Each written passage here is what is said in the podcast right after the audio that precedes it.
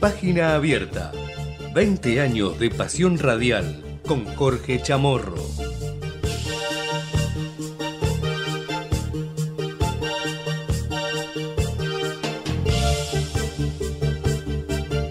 Hola, hola, hola, ¿cómo les va? Muy buenos días, bienvenidos a una nueva edición en este 11 de julio de Página Abierta, 20 años ininterrumpidos, los últimos en la querida Ecomedios AM 1220, que nos podés seguir por todas las redes, la nuestra, Jorge Chamorro OK en Twitter y Facebook, y reproducimos todo lo que pasa en este programa, eh, en gran parte de la semana con el querido Matías Urtac, y martes y jueves con nuestra presencia aquí en los estudios. Bueno, eh, hay de todo, eh, tenemos de todo, estamos en plena campaña, una campaña que eh, está mar- marcando cuestiones bastante inéditas, ¿no? Este, por por eh, los cruces que hay, eh, que usted diría, claro, entre oficialismo y oposición, es obvio, no, no. Dentro de la misma oposición hay unos cruces que ni siquiera el, el- kirchnerismo tiene con el macrismo. Increíble. Alguna cosa de esa vamos a ver. Como decía Raúl Vázquez, el querido colega, saludos de paso a Gustavo Tubio, eh, también otro querido colega que ha recibido el Martín Fierro como uno de los integrantes del staff de Movilero de TN, así que le mandamos nuestra felicitación eh, y lo tenemos acá antes que nosotros, así que un lujo tener a, Gustavo. eh. Bueno, este, como decía Raúl Vázquez, hay expectativa por anuncio a los jubilados, pensionados, de parte de Sergio Massa, claramente como decíamos nosotros, al principio cuando se lo ungió como el candidato de la unidad, dijimos va a tener una ventaja y una desventaja. La desventaja es que si le va mal en la gestión como ministro de Economía, casi es imposible, los votos se van a ir para atrás. Si como continuando en la gestión y marcando una impronta que hasta supera la del propio presidente, llega a hacer las cosas favorablemente para las grandes mayorías, obviamente las chances le van a aumentar. Eso es lo que está haciendo Massa, está tomando una, una gestión, una- un impulso muy fuerte con Cristina que eh, el, el día, el domingo 8 de julio, en la inauguración del gasoducto Néstor Kirchner, le dio toda la manija posible, eh, este, marcó su esfuerzo, su trabajo, su este, ganas de ponerle soluciones a los problemas, lo que eh, lo, lo impulsó aún más y después a la noche con el querido Daddy Brieva en el destape, eh, ahí se emocionó Sergio Massa, ¿no? Pero bueno, forma parte de todo este entramado de la campaña, así que Massa en este marco va a anunciar hoy novedades para jubilados y pensionados, se habla de eh, créditos a tasa muy subsidiada para adquirir o para eh, solucionar problemas de pago de, de distintas cosas. Vamos a ver de qué se trata. No, no, no se ha dado por ahora mayores explicaciones. Vamos a ver qué novedad hay. Bienvenido sea todo lo que mejore el ingreso de los sectores más golpeados o más postergados, que es la gran deuda de este gobierno. ¿no?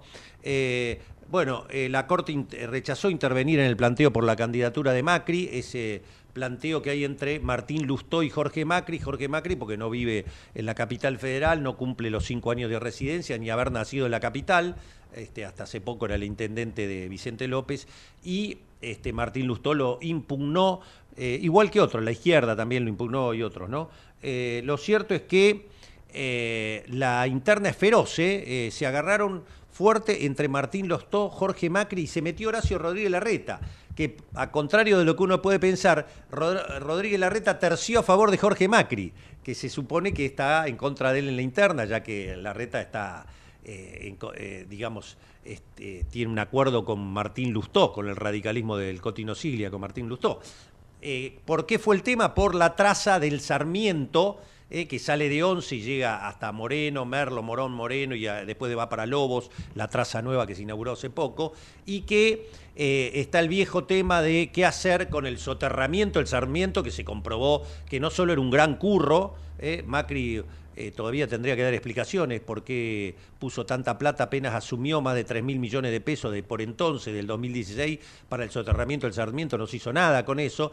Eh, también el gobierno anterior había prometido el soterramiento del Sarmiento, hasta Odebrecht ahí de por medio, con la causa de corrupción, que hasta obligaron a quitarse la vida al presidente de Perú, implicado eh, a, renunciar a varios ministros en el mundo este, por los curros de Odebrecht y las coimas. Este, así que eh, en medio de eso saltó Jorge Macri diciendo que va a ser una traza por arriba para evitar, cierto, la verdad, la barrera, por ejemplo, la de Nazca es increíble.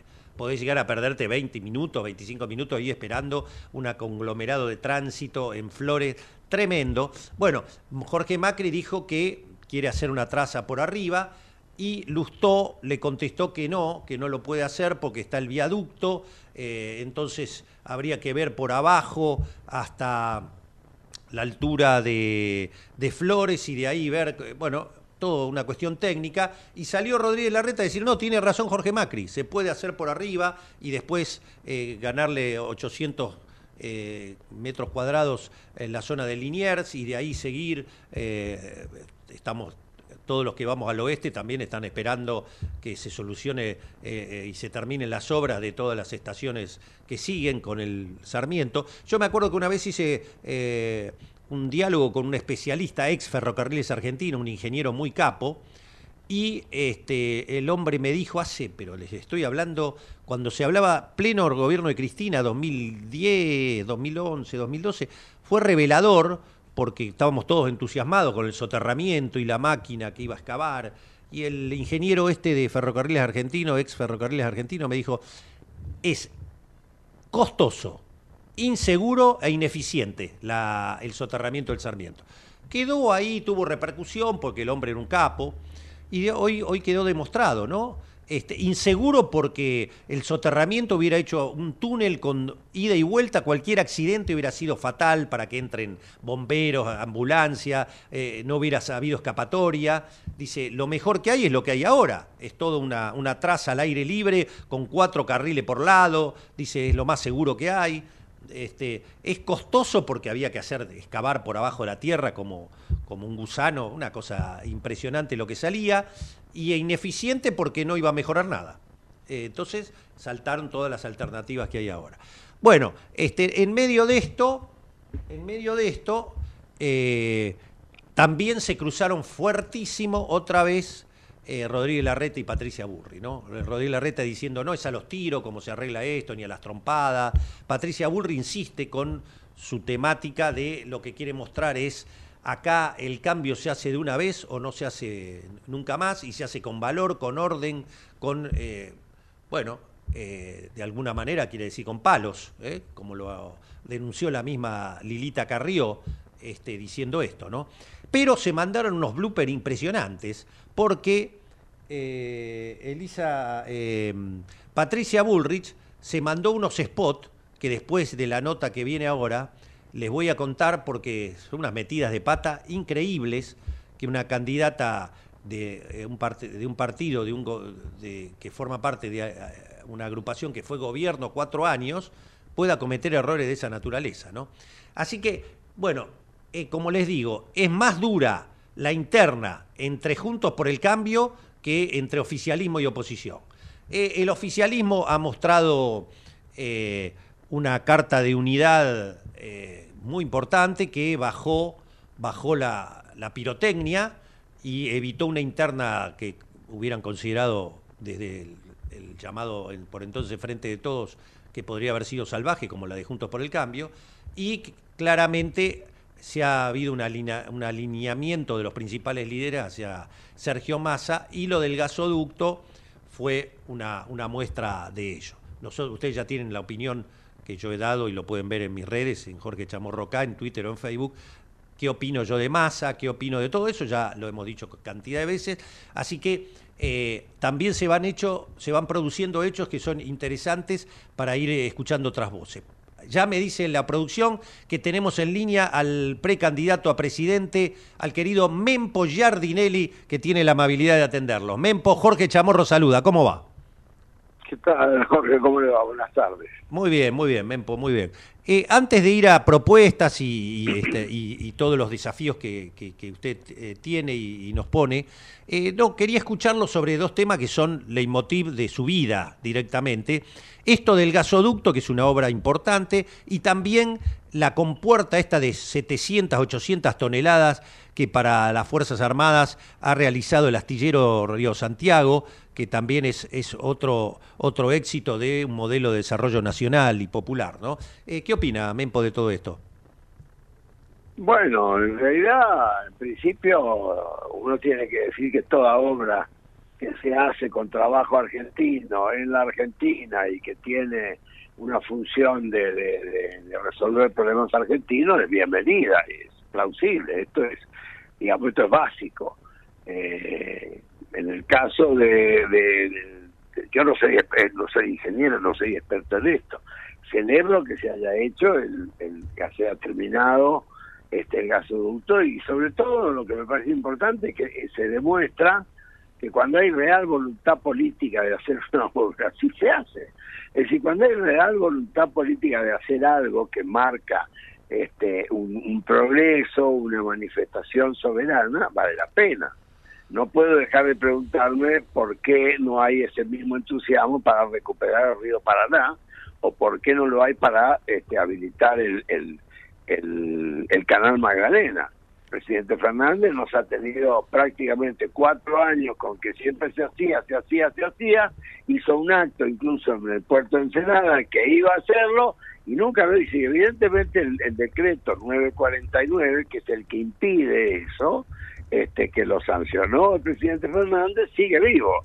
Y espero que el próximo gobierno nacional y popular o nosotros nosotros vamos a derogar en cinco minutos, pero bueno, si otro gobierno que se derogue. O sea, estas cosas también hay que decirlas, porque si no, no, no estamos alegrándonos cuando nos muestran este cómo se mueve el muñequito, pero la vida es más que el movimiento del muñequito.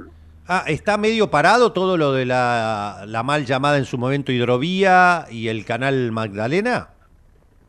No solo está parado, está perdido.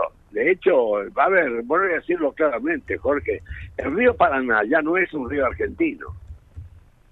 Y hago pausa. No es un río argentino, es un río internacionalizado. Es un río internacional. La Argentina ahí está pintada. En los mapas figura, figura que Paraná es de Argentina. Pero no hay, no hay nada que haga la Argentina ahí, no hay control de nada, no cobra la FIB, no sube la prefectura, no entra el SENASA, no, no, nada, es un río, en fin, de los que lo navegan, que viene ligeramente de Paraguay y cargado quién sabe con qué cosa. Y cuando dicen que hace una declaración jurada, la declaración jurada la hacen ante ellos mismos. Este, y además el, río está impedido de salir al mar, porque la salida que tiene el río Paraná, el río de la Plata, este, es una salida que se desvía hacia Montevideo es decir, la Argentina hoy no tiene salida al mar por su río más importante, que es el río que debe llevar toda la industria argentina y toda la producción argentina. No hay salida al mar. Si, si un barco quiere tiene que salir, no sé, de, de, Rosario o de Santa Fe o de Corrientes y tiene que ir, digamos, a Bahía Blanca, no tiene, no tiene manera de hacer el viaje directo para aguas argentinas. Tiene que salir de, de, salir de las aguas nacionales y a aguas de otro país que será muy hermano y muy querido, pero es otro país donde el puerto de Montevideo está administrado, lo han concesionado por 80 años a un conglomerado de empresas este, belga y, y, e, e inglesa. Entonces hay que salir, hay que pagar impuestos, hay que hacer declaraciones, hay que pagar prácticos, hay que hacer colas porque los barcos hacen colas. todo eso lo, paga, ¿quién lo paga? La Argentina. Pero en un río, eh, que en un río que ya no es el, río de la Plata argentino. Y para volver a entrar tiene que pagar todo lo mismo, tiene que hacer todo el mismo trámite, perder tiempo y es, es polucionante. Mire, es un disparate total. Cuando nosotros tenemos el canal Magdalena, que es un canal que lo hizo Dios, que lo hizo la naturaleza, es un canal, eh, existe porque existe naturalmente, es una maravilla ese canal. Es más corto que el canal de Montevideo, es más profundo que el canal de Montevideo, permite doble vía, va un barco y viene otro barco, cosa que el canal actual, el canal del Indio Montevideo no lo permite. Mire, es y además el canal, el canal Magdalena sería formidable, en primer lugar para la provincia de Buenos Aires. Por eso Axel Kicillof es el único el gobernador, el único político argentino que comprende y, entiende perfectamente esta cuestión, porque sabe que el canal Magdalena significa casi automáticamente en un año 40, 50 mil nuevos empleos para para para para para para, que, para los bonaerenses. Es decir, Entonces cuando uno ve todo esto, eh, ¿qué quiere que le diga, Jorge? Yo digo, bueno, no lo hizo, el presidente Fernández no lo hizo porque no ha querido, porque no lo han dejado, porque, no sé, pues, yo no me voy a poner tan imaginativo, pero no lo hizo. Anunció por lo menos cinco veces que lo hacer. A nosotros nos anunció. Y en e, este entorno que usted nos explica, Mempo, también se puede trasladar a todo el dislate que se está viviendo en Uruguay con el Macri uruguayo, con, con este hombre en la calle Pou, que llegó a, que la, gente ya directamente no tenga agua potable en la zona metropolitana? Mm, yo no sabría decir eso, Jorge, porque en realidad, digamos, la cuestión del agua, el agua potable que está faltando en Uruguay, este, es otra cuestión, no se relaciona ni con el Paraná, ni con el Canal Magdalena, ni siquiera con el agua del Río de la Plata. Eh, lo, digamos, los uruguayos están tomando mate, por ejemplo, con agua salobre, pero porque, bueno, el Río de la Plata, eh, ya sobre todo en la costa uruguaya, ya viene muy salado por, por el Atlántico, por el ah, océano. Claro, el estuario. claro. claro, entonces otra es otra otras razones. Si hay algún vínculo en tipo técnico, yo lo ignoro. Por ahí alguna persona experta me lo podría explicar, pero yo creo que son cosas completamente diferentes. No, no más que nada me refiero a la falta de planificación con idea nacional que usted siempre... Ah, porque el tipo sabe, hace ocho meses que le están diciendo desde obra sanitaria del Uruguay que esto iba a pasar y no quiso invertir, no quiso hacer nada, ¿no?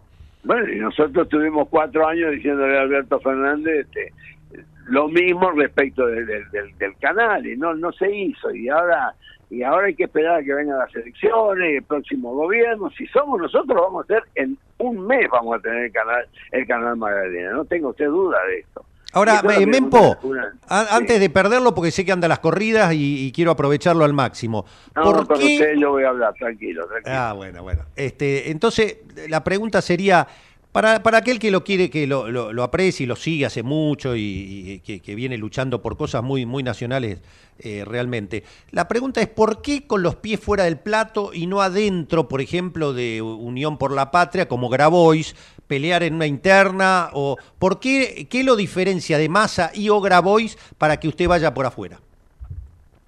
Bueno, en primer lugar, eh, digamos, no en primer lugar, hay una, hay una cuestión central en esto eh, yo nunca formé parte, nosotros nunca formamos parte, nunca fuimos parte integrante frente de todo. Lo apoyamos, acompañamos, nos consideramos cristinistas. Yo soy peronista hace 50 años, Jorge. Digo, yo he estado en todo momento ahí, estuve con Néstor, estuve acompañando a Cristina. Lo que pasa es que lo que ha pasado, esta es mi lectura, es que la presencia de masa que salió acuérdense que salió en menos de 24 horas, la inventaron durante la noche, porque todo indicaba que era el aguado con, con, más, que tampoco me, me, simpatizaban, y a mí personalmente el sistema que se, que se aprobó de hacer todo, decidir, ¿los cuántos eran? ¿Seis? ¿Siete? ¿Ocho personas reunidas durante dos o tres días decidiendo todo cuando había millones de personas que estábamos esperando? No me pareció serio, no me pareció, ni siquiera me pareció peronista. Así que a mí eso me, me, me, puso mal. Con todo lo que la quiero Cristina, yo no estoy de acuerdo con su con su decisión. ¿Por qué? Porque el señor Massa es un antiperonista consumado, es un hombre que fue candidato eh, a diputado junto con Álvaro Alzogaray en la lista de Alzogaray hace veintipico, veinticinco años. Yo no me olvido estas cosas. Es un hombre que toda su vida ha sido, este digamos, eh, eh, de otro de, de, de otro de otra especie política digamos y yo no me, no me, no me significa ninguna garantía. Yo necesito y quiero un presidente absolutamente soberanista, y yo lo soy. Por eso me, me, me, han propuesto mucha gente y por eso estoy donde estoy. Acá hay que defender la soberanía absoluta. Yo quiero un presidente, y yo lo voy a hacer, me comprometo, que en las primeras horas voy a llamar a una nueva constitución nacional, a un nuevo sistema judicial, a una eh, nacionalización del litio, el, oro, el cobre, eh, el petróleo, hay que nacionalizarlo, si lo hace todos los países, Chile lo hace, Brasil lo hace, México lo hace, ¿por qué nosotros no? ¿Qué somos? Somos los idiotas de la película y yo no quiero que en mi país y mi pueblo este, se sientan, lo, acepten ser los idiotas de la película. Si por alguna razón, que por ahí yo ignoro, este, en, esas reuniones chiquitas donde eran cinco o seis, toman decisiones así, por lo menos la hubieran explicado al pueblo. Pero ¿cómo explican la presencia del señor Massa? ¿Cómo explican eso?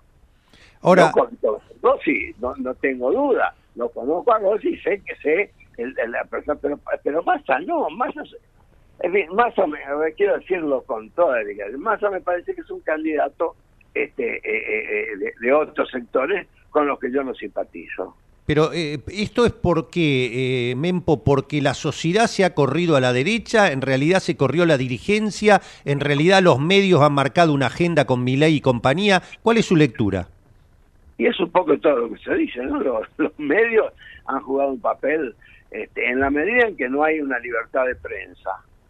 Y esto hay que decirlo así, en la Argentina no hay libertad de prensa la prensa está monopolizada, unificada y miente las 24 horas del día. En la medida en que esto sucede, la sociedad, cualquier sociedad se confunde. Primera cuestión. Segunda cuestión, si usted tiene una, una, una sociedad que está confundida, que está desinformada, que no le dicen la verdad, que le meten perros todos los días y que le inventan candidatos en una noche y que esos candidatos lo venden como si fuera el prodigio, o sea, lo mismo que Néstor, y no es lo mismo que Néstor. No, no es lo mismo, absoluta, no es lo mismo que Cristina, ni ahí. Y eso que yo respeto la decisión de Cristina, aunque no la compartí en ningún momento. Yo hubiera esperado que ella, ella fuera la, la, presidenta. Muy bien, eso ya no es materia discutible, yo respeto su, su voluntad. Y la sigo queriendo como siempre.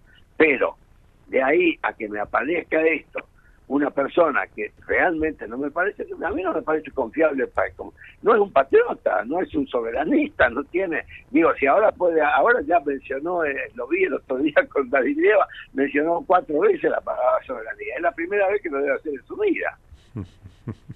Eh, ¿Acá están jugando grandes actores internacionales en la campaña argentina? Yo creo que con respecto a otros, sí, con respecto a, nosotros. No, eso seguro. Y a la coalición, este, nosotros somos la coalición Paz, Democracia y Soberanía, obviamente que no, no, tenemos ni un bizcochito, ni un caramelito de menta, nada. claro. Está claro, pero vio que a nivel internacional este, se comenta ahí que la guerra entre los globalistas, los nacionalistas de Trump, los globalistas de Biden, que BlackRock de un lado, que los bancos, qué sé yo. Esas son las grandes ligas, este, digamos, las grandes ligas que atropellan al mundo. Entonces, este, a mí eso lo puedo ver, lo leo, los estudio, los conozco, digamos, como, como hombre curioso como intelectual y como político, que soy las dos cosas, este, atendiéndolo, pero en realidad no, no, no, no me ilusiono en lo más mínimo. Creo que el mundo está en una situación muy grave, muy, muy grave, y a mí lo que más me preocupa y me importa es que la Argentina tenga y que el pueblo argentino tenga posibilidades concretas y reales de resistir el, el, el, el dislate, el disparate mundial que se está armando yo creo que es como si la tercera guerra mundial parece ya que hubiera empezado. Yo quiero que mi pueblo, los 45, 47, 50 millones de argentinos, estemos bien, estemos custodiados, que comamos, que haya salud, para lo cual hace falta un montón de cosas que a mí el señor Massa no me garantiza nada. No me garantiza nada de eso, la verdad es que no. ¿Qué quiere que, que le diga? No voy a mentirle. Es decir, ahora en campaña va a prometer cualquier cosa, como siempre pasa. O sea, usted tiene miedo que cuando agarre la lapicera eh, directamente hasta pueda tomar medidas que asombren a Cristina. Pero no tengo ninguna duda, no tengo ninguna duda. Él, me parece a mí que él debe tener este, mayores directivas o, mayor confianza quizá de la embajada que de Cristina misma. Pero es una hipótesis mía, puedo estar equivocado, pero yo, yo lo siento de alguna manera. Y la verdad es que me preocupa y me duele y veo que gran parte de nuestro pueblo, muchísima gente, a mí me consulta, usted no se imagina, Jorge, la cantidad de gente que me llama, que me consulta, que me pide incluso y yo le digo, porque me dice, bueno, pero ¿cómo es posible? ¿Qué vamos a hacer? Y digo, bueno, si, eh, tomar conciencia de que si votás a Massa, no estás votando a Cristina. Si votás a Massa, estás votando otra cosa. Lo que pasa es que uno habla con los que están al lado de Cristina, como nos pasa a los periodistas y a usted mismo, y te dicen, mira, la prioridad hoy es ganar y evitar que vuelva esta, este neoliberalismo salvaje. es un cuento chino. ¿Sabe por qué? Y estaba esperando que me diga eso, porque, porque me lo han dicho ya en otra radio. Ahora resulta, va a resultar que si se pierden las elecciones y gana la derecha, los culpables vamos a ser los que hemos sostenido las posiciones más soberanistas y nacionales. Tomá de acá. De ninguna manera vamos a aceptar eso. Si gana la derecha, si gana la derecha, es porque justamente el, peronismo, digamos, el pan-peronismo, no ha hecho la unidad que, que se pudo hacer y que debió hacer, porque somos mayoría. Pero no hubo ese espíritu de unidad, no lo hubo.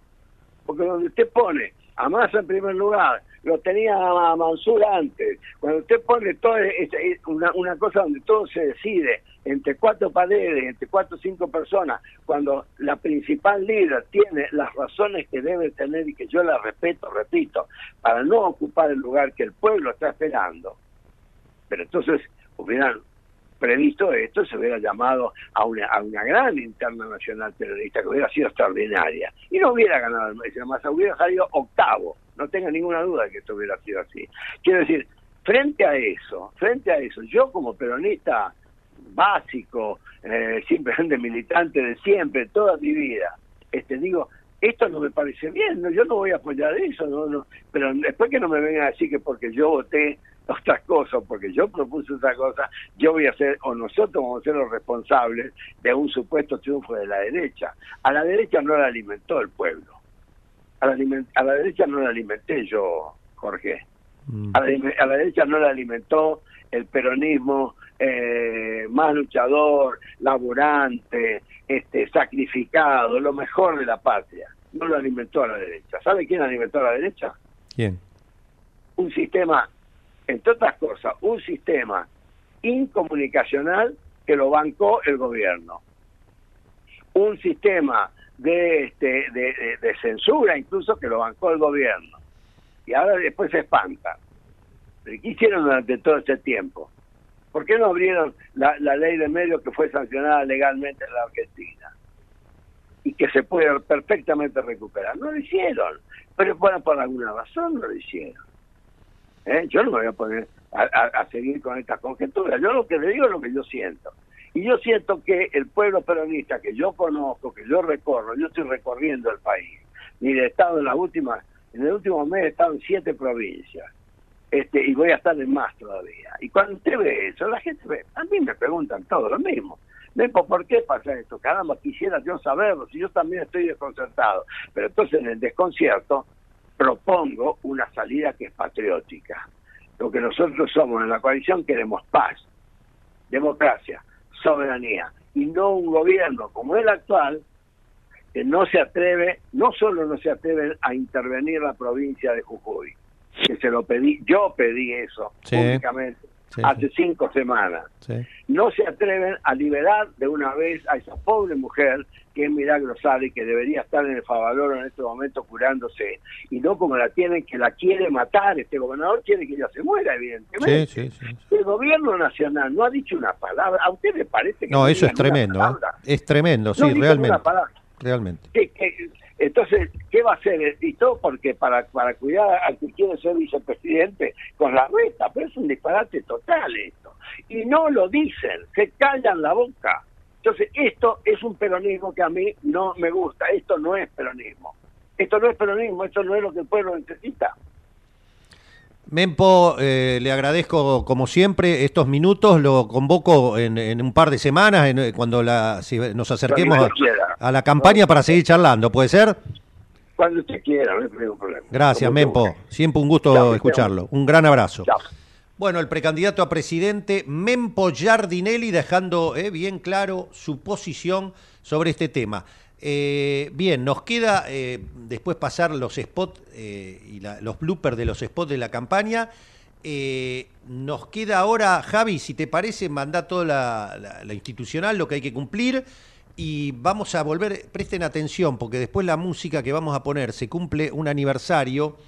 A ver, Julieta, que, ¿cómo me recuerda acá? ¿Qué, me, qué era lo que, mm, que tenía yo? Acá, acá, a ver.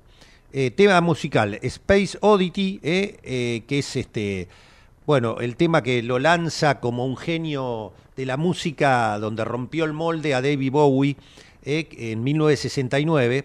considerado uno de los mejores de la historia. Realmente, escuchen, ustedes piensen, en 1969, cuando estaba alumbrando el, el traspaso clásico al, a lo neoclásico de la música del pop al rock, cuando empezaba a despuntar Pink Floyd, y Purple, Led Zeppelin, Black Sabbath, cuando todo eso estaba empezando a generarse, apareció este loco con, no sé, 20 años, 19 años, hizo esta maravilla donde mezcla la guitarra acústica con la, con la orquesta sinfónica, una obra de arte. La verdad, los que saben de música te dicen que esto es una cosa increíble lo que hizo David Bowie. Cumplimos con todo, escuchamos un poco de Bowie y después, a propósito de lo que nos dejó picando por Giardinelli, ¿qué está pasando en Jujuy? Es de una gravedad increíble y está todo tapado.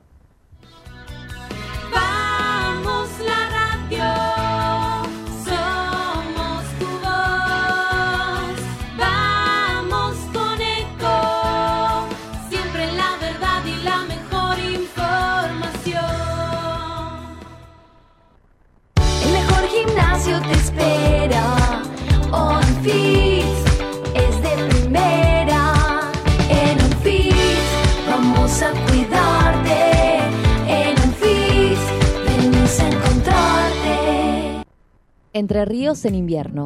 Elegí termas, elegí disfrutar, elegí naturaleza. Tiempo para compartir con vos y tu familia. Elegí Entre Ríos. Hace bien. Gobierno de Entre Ríos. Qué más lindo que poder disfrutar de un café de especialidad desde la comodidad de tu casa. Conoce todas las cafeteras Oster disponibles para vos en www.osterargentina.com. Espacio cedido por la Dirección Nacional Electoral. Voy a gobernar para el pueblo. Jesús Presidente, Mauro López, Diputado Nacional Buenos Aires, lista 41, azul y rojo, libres del sur. Soy Juan Carlos Neves, veterano de Malvinas que del Senado trabajará para construir un país como Dios manda. Espacio asignado por la Dirección Nacional Electoral. Juan Carlos Neves, precandidato a Senado Nacional por la provincia de Buenos Aires, Alianza Unión Celeste, lista 506, línea celeste. Nadie quiere el aborto. Ponele fin con tu voto. Vota por las dos vidas. Ayelena Lancay, gobernadora. Raúl Mañasco, vice. Partido Celeste. Lista 320, provincia de Buenos Aires. Espacio gratuito asignado por la Dirección Nacional Electoral. En las PASO necesitamos tu voto. Marcelo Raval, presidente. Patricia Aurones, vicepresidenta. Lista 92, política obrera. Informate en ecomedios.com.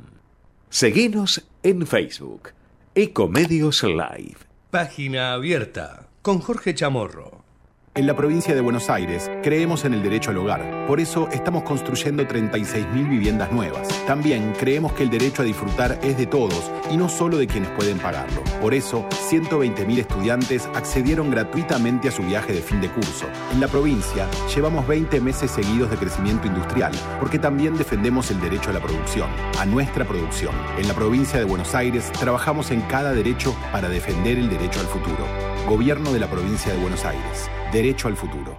Capacitate de forma fácil y gratuita. Accede al Instituto Legislativo de Capacitación Permanente en legislatura.gov.ar. Legislatura porteña. Nos une la ciudad. El Banco Provincia se está actualizando. Más tecnológico, más dinámico, más innovador. En otras palabras, el Banco Provincia está más 2.3. Seguí nuestras redes y entérate todo lo que se viene. Banco Provincia. ¿Sacando fotos con el celu? No, depositando cheques en el banco. ¿Eh? Ahora en Banco Credicop tenés cheque móvil, la forma simple y práctica para depositar virtualmente los cheques físicos de tu empresa, desde tu celular a través de Credicop móvil. Podés digitalizar y depositar cheques al día o de pago diferido y no tiene costo adicional. Cheque móvil, tu tiempo es para vos. Conoce más en www.bancocredicop.coop. Banco Credicop Cooperativo, la banca solidaria. Cartera comercial. Más información en www.bancocredico.coop o a través de crédito corresponde al 0810-888-4500. En la ciudad podés hacer cualquier denuncia llamando al 911. Es más rápido, simple y no tenés que ir a la comisaría. Conoce todo en buenosaires.gov.ar barra seguridad. Brazos abiertos. Buenos Aires Ciudad. Lanús es el primer municipio en incorporar el uso de armas no letales para equipar a las fuerzas de seguridad municipales que desarrollan tareas de prevención en zonas de alto tránsito como centros comerciales, estaciones de trenes y centros de transbordo. Queremos agentes de seguridad más preparados, especializados y mejor equipados para enfrentar el delito urbano. Informate en lanús.gov.ar. Lanús nos une.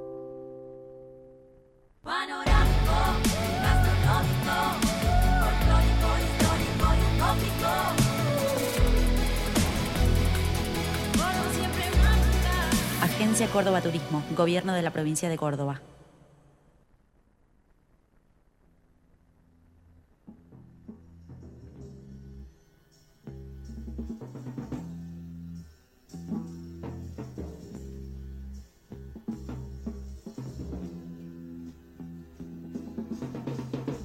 Ground control to Major. Ground control to Major Tom. Take your protein pills and put your helmet on. Ten. Ground control to Major Tom. Seven. Six. Commencing engines on. May God's love you.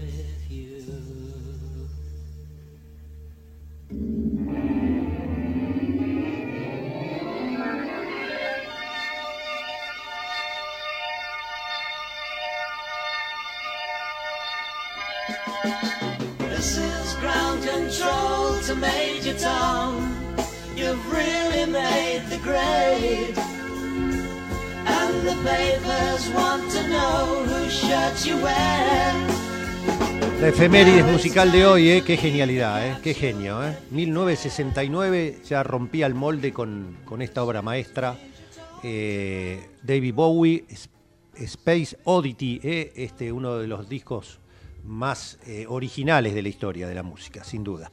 Muy bien, saliendo del momento de, eh, de paz para nuestro espíritu que nos da la bella música, vamos a entrar, como decíamos recién con Mempo Giardinelli, en uno de los temas más dolorosos para las instituciones democráticas que eh, estamos viendo con horror y con bastante sordina. ¿eh? Me llama mucho la atención, lo hablábamos con Mempo, que desde el gobierno no haya una pronunciación taxativa sobre este horror que se está viviendo en Jujuy y que te lo vamos a contar ahora, y no con alguna de las partes para que no se piense que eh, queremos este, utilizar o hacer alguna operación. Vamos a hablar con una periodista muy destacada, muy respetada, que me la recomendaron varios productores de acá, para que te cuente qué está pasando en Jujuy eh, y, cu- y cuáles son el atropello que se está haciendo institucional en esa provincia, donde eh, está todavía siendo presidida por el candidato a vicepresidente de Rodríguez Larreta. Saludamos a la periodista Gaby Tichman, a quien le agradecemos que en medio de toda su actividad nos atienda. Gaby, Jorge Chamorro es mi nombre, gracias por ¿eh? Hola Jorge, ¿qué tal? Buen día para vos, para toda la gente de Página Abierta y a la audiencia también. Gracias por llamar. No, por favor, al, al contrario. Este, bueno, eh, eh, yo creo que acá, más, que, más aparte de nosotros que estamos eh, hiperinformados todo el día, la- el gran público no tiene ni idea, Gaby. ¿Vos le podés ayudar a entender eh, a grandes rasgos, antes de ir a las cosas puntuales, qué está pasando en Jujuy? Bueno, en Jujuy lo que está pasando ahora es que hay un vasto sector de la población que está resistiendo y reclamando que se, se, se dé marcha atrás, que se caiga la reforma de la constitución provincial que se aprobó el pasado 20 de junio. Es una reforma que, bueno, tiene vicios de origen, además de que en su contenido, eh, bueno, restringe derechos eh, consagrados por la Constitución Nacional, por tratados internacionales, como por ejemplo el derecho a la protesta, eh, y también eh, todo lo que tiene que ver con la disponibilidad de eh, tierras fiscales por parte del gobierno provincial, el que sea, digamos, porque esto queda Claro. escrito en la Constitución. Eh, y en ese sentido se están vulnerando también eh, todo lo que tiene que ver con los derechos de la población en general y en particular de las comunidades originarias respecto a los territorios en los que viven ancestralmente y eh, en particular todo lo que implica los bienes naturales, la disponibilidad eh, del gobierno provincial sobre el manejo y la gestión de estas de estas cuestiones como la tierra y los bienes naturales, ¿no? Eh, se mantiene ya hace casi un mes eh, una serie de cortes de rutas y permanencias de rutas eh, de comunidades indígenas en todo lo que es la zona de la quebrada y la puna, que es mm, donde está la mayor parte de ellas y además donde precisamente está en discusión esta cuestión de la, la- la- ocupación y la vida que ellos desarrollan en estos territorios, que está también directamente vinculado con la explotación del litio y de otros minerales, ¿no? Hago un punto acá, Eh, Gaby, perdón sí. que te interrumpa, Dale. pero de paso Sí, sí. vamos derrumbando o, o lo ratificás o lo rectificás. Acá, en los medios hegemónicos de acá, la información que llega o que se, eh, digamos, propaló eh, o se amplificó lo que Morales dice, que eran eh, lleno, que estaban llegando micros de la cámpora, que eran los kirneristas, que Milagro Sala desde su casa estaba digitando todo, que era todo orquestado. ¿Esto es así? No, no, y es, es- solo puedo decir no. A ver, eh, las comunidades, eh, eh, como ellos mismos dicen y cantan, eh, que son tranquilas, pero cuando, cuando se levantan, cuando tienen un reclamo en particular, son muy firmes también. Eh, hay que comprender, por otra parte, que las comunidades indígenas tienen un conocimiento muy profundo y muy claro respecto de cuáles son sus derechos. Y empezando por el principal, que es el derecho a la consulta previa, libre e informada, cuando eh, el Estado, los estados, cualquier Estado, municipal, provincial, nacional, eh, pretende eh, encarar algún tipo de emprendimiento o de acción, ya sea productiva, este, administrativa, eh, que pueda afectar de algún modo sus territorios o su forma de vida o sus rutinas. Esto está consagrado en la Constitución Nacional eh, a través de lo que se conoce, se llama el Convenio 169 de la OIT, que es un convenio internacional al que Argentina suscribe, eh, que le reconoce este derecho a las comunidades indígenas de todo el país. Eh, por eso yo hablaba antes y mencionaba que esta reforma tiene un vicio de origen y que tiene que ver con que las comunidades no fueron consultadas, el texto completo de la, de la nueva constitución no se conoció, no la conocieron las comunidades, no la conocimos nosotros, no la conoció nadie. Eh, por lo tanto, no existió esa instancia que por constitución eh, el Estado está obligado y ya desde allí eh, hay, un, hay un problema, hay una ilegalidad. Después, cuando se conoce el contenido, bueno, se advierte esto, que el, el problema de las tierras es el, más acuciante porque las comunidades, digamos, no todas están, no todas han sido integradas en el relevamiento que las provincias tienen que llevar adelante eh, para constatar, digamos, y que quede el registro de eh, la, la preexistencia y la, y la actividad y la vida de estas comunidades en, en- en cada uno de los territorios. Eh, perdón, lo Gaby, tanto, ¿se puede sí. decir entonces, por lo que estoy escuchando, que eh, en cuanto a la dimensión de lo que es una, ni más ni menos que una reforma constitucional, tomando relativamente esa, esa, ese nivel de grado de discusión y de conocimiento público, esta se hizo más o menos entre gallos y medianoche y en connivencia, ¿cómo jugó el justicialismo en esto? Bueno, el, justicial, el peronismo local, el Partido Justicialista en Jujuy, que está presidido por Rubén Rivarola, es este nada, es socio de Morales, han, han apoyado eh, todas las iniciativas de Morales en estos ocho años, salvo algunos eh, referentes que incluso desde la legislatura provincial han levantado la voz y esa gente después fue expulsada del partido, separada del bloque, digamos, la, la digamos, no hubo una oposición desde el peronismo desde el comienzo. A Morales se le ha votado los endeudamientos, los proyectos, no, no tuvo ningún obstáculo el gobierno. ¿Por qué? ¿Por qué. Gaby? ¿Por qué? ¿Qué hay atrás de todo eso?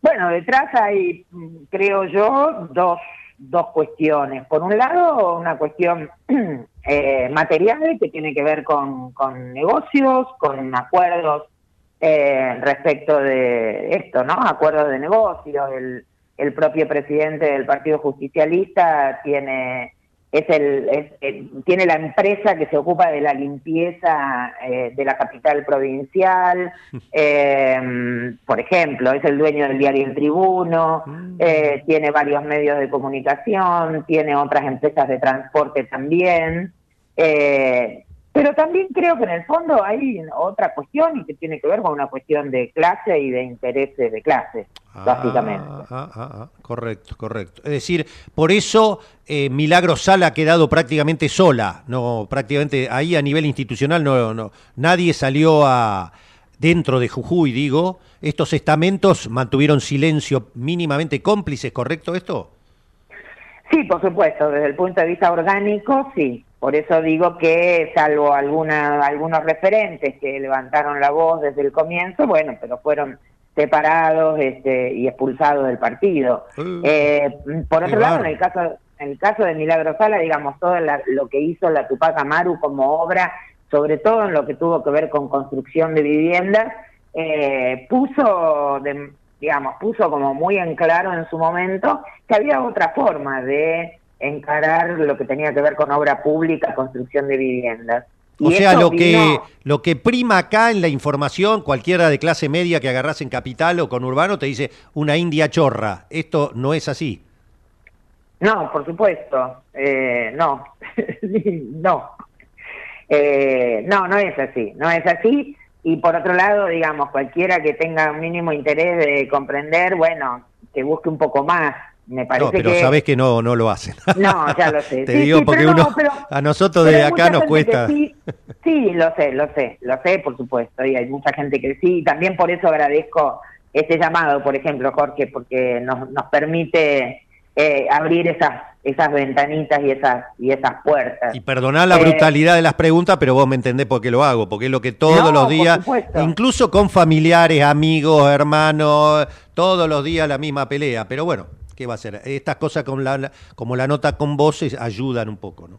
Sí, desde ya. También me parece que es interesante correr un poco el eje en términos de eh, la figura de Milagro Sala. En este sentido, quiero decir, cuando a Milagro Sala la detuvieron el 16 de enero de 2016 y empezó el, el desguace, la persecución y la judicialización de todo lo que tenía que ver con la Tupac Amaru y las cooperativas vinculadas con la Tupac Amaru, en aquel momento desde muchos sectores se advirtió que eso era el comienzo de algo y que era un laboratorio eh, para, para una serie de cuestiones que iban a empezar a ocurrir eh, en otros lados también. Eh, y me parece que en ese sentido lo que estamos viviendo hoy está totalmente vinculado con eso. Por eso hablo de correr a la figura de Milagro claro, Sala, claro. porque Milagro Sala fue un símbolo. a- por ese motivo es que hoy Gerardo Morales utiliza, sigue utilizando a la figura de Milagro Sala en su campaña. Eh, pero digamos que aquí estamos hablando de eh, una represión ilegal como la del 20 de junio, en la cual policías, los policías ninguno estaba identificado, tiraban piedras contra las contra los manifestantes, salieron de cacería con camionetas aportadas por empresas privadas eh, por los barrios a, a patear las puertas para llevarse a la gente detenida, han detenido a periodistas que estaban trabajando y cubriendo los hechos, eh, han este, entrado a la una de la mañana en la casa de una docente y la, la, la ultrajaron, le vendaron la- los ojos, la insultaron, le pegaron, la lesionaron. Qué va. Eh, claro, digamos, han- están ocurriendo hechos de, terror realmente que, eh, que, digamos, que en sí cada uno de esos hechos es grave, pero hay que verlos en el contexto y también en la línea de tiempo, ¿no? Sí, porque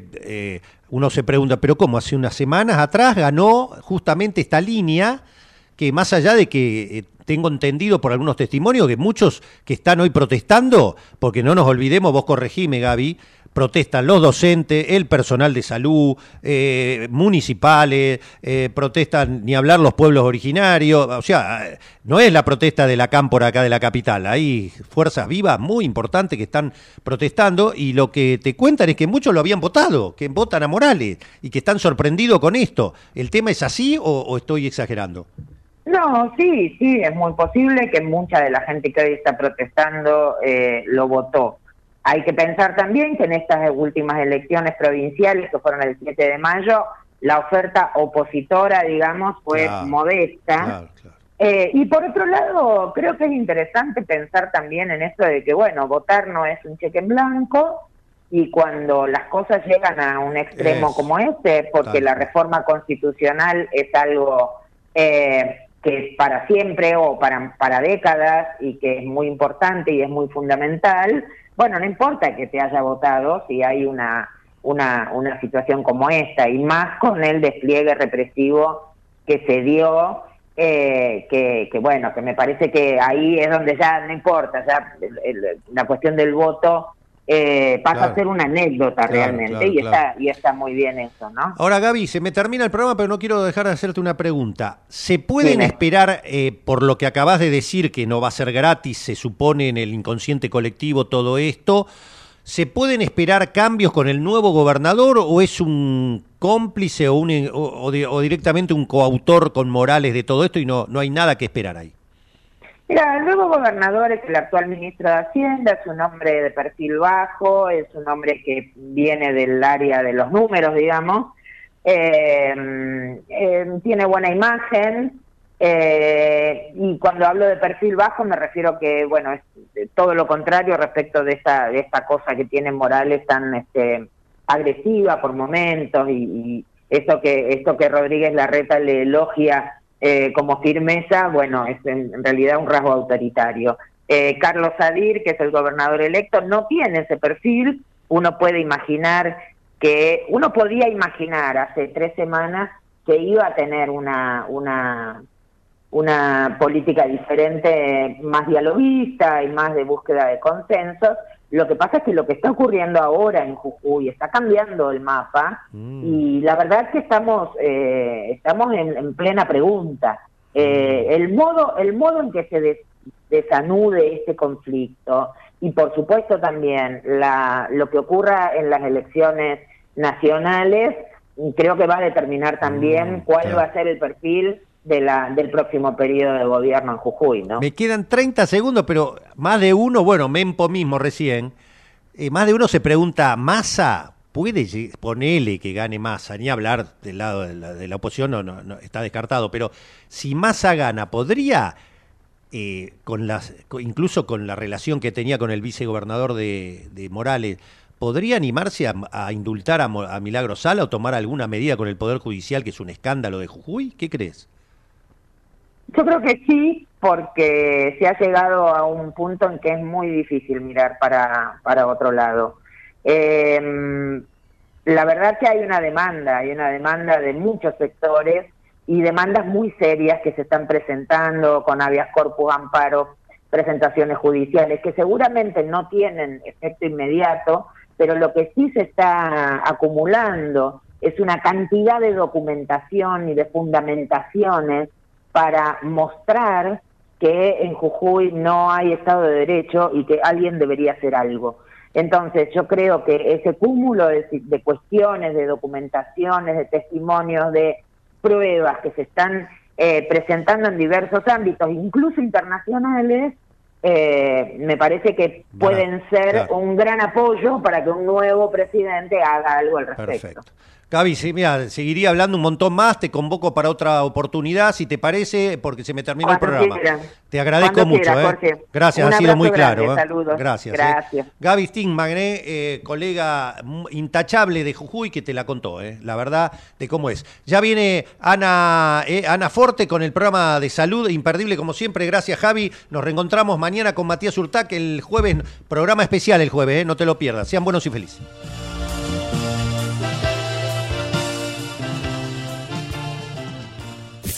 Desde Buenos Aires, transmite LRI 224, AM 1220, Ecomedios